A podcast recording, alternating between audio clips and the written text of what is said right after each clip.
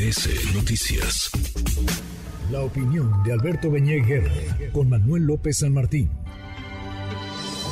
Pues eh, los resultados en el Estado de México y Coahuila lucen eh, cantados y no de ahora, desde hace semanas o meses, muy poco se ha movido la aguja durante la etapa de campañas, campañas que terminan mañana, la elección es este domingo, domingo 4 de junio. Alberto Beñé, querido Alberto, ¿cómo estás? Muy buenas tardes. Querido Manuel, qué gusto saludarte, muy buenas tardes. Pues así es, ya estamos en la víspera de estas dos elecciones que, como bien dices, han tenido, por lo menos en lo que reflejan las encuestas, unas tendencias consistentes, en el caso del Estado de México a favor de la candidata Delfina Gómez y en el caso de Coahuila a favor del candidato Manolo Jiménez de la, de la coalición eh, Va por México, de PRI-PAN-PRD. Entonces, bueno, todo pareciera indicar que, que así serán las cosas. Eh, y, habrá que estar muy atentos porque lo cierto es que las encuestas, digamos, más serias, en el caso del Estado de México, pues muestran una diferencia de alrededor de 12 puntos, aunque se han publicado encuestas que llevan la diferencia a 15, 18, hasta 20 puntos, cosa que no parece verosímil.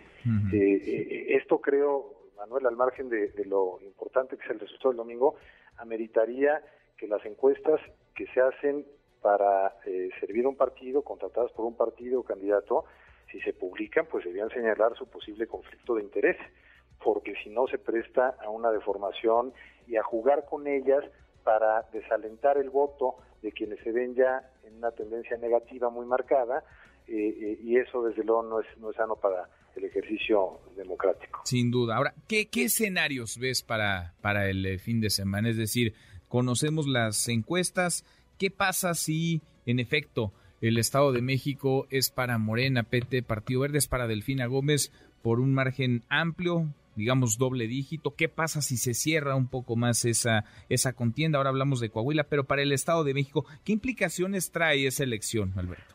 Haces, haces la pregunta más, más importante, porque lo más probable es alguna cosa extraordinaria que no veo cómo puede ocurrir, es que gane Elfina Gómez.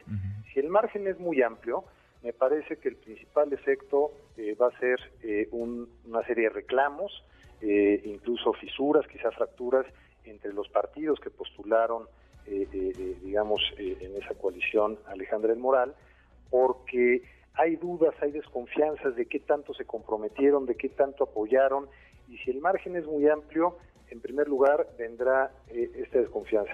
En segundo lugar, y posibles fracturas. En segundo lugar, me parece que Alejandro Moreno, como dirigente nacional del PRI, aunque tenga el control del aparato, va a quedar políticamente muy debilitado. Y en tercer lugar, eh, creo que se generaría, generaría un ánimo social eh, negativo para quienes son opositores a la llamada 4T en la perspectiva del 2024. Sentirían que va a ser muy difícil, casi imposible ganar en el 24. Si ocurre lo contrario, si la elección es muy cerrada, aunque pierdan, eh, esas cosas se pueden invertir, es decir, le pueden dar buen oxígeno a, la coalición opositora y pueden generar una percepción social favorable entre los opositores a Morena rumbo al 24. Creo que esas podrían ser las principales consecuencias. Interesante. Ahora, en el caso Coahuila, porque en el Estado de México cuajó la alianza, Morena va con sus aliados, con el PT y con el Partido Verde. En Coahuila cada quien traía su candidato y de pronto al cuarto para la hora, la dirigencia nacional del Verde, que no el candidato del Verde, declina por Morena, por Armando Guadiana. El PT lo ha hecho hace una hora, hora y media. Platicábamos hace unos minutos con Ricardo Mejía, el candidato del PT, y nos decía, para que a mí me saquen de la contienda tendrían que matarme. Yo voy a llegar al día de la elección como candidato. Extorsionaron al partido del, trabajo. Es decir, la marca, la dirigencia nacional eh, declina, pero no así el, candidato. ¿Qué ves para, para Coahuila? Bueno, en primer lugar, en términos legales, eh, tienen razón los candidatos que fueron postulados originalmente por el Verde y por el PT es decir, no es una decisión de la dirigencia del partido, es una decisión de los candidatos y han anunciado que no se retiran y no declinarán.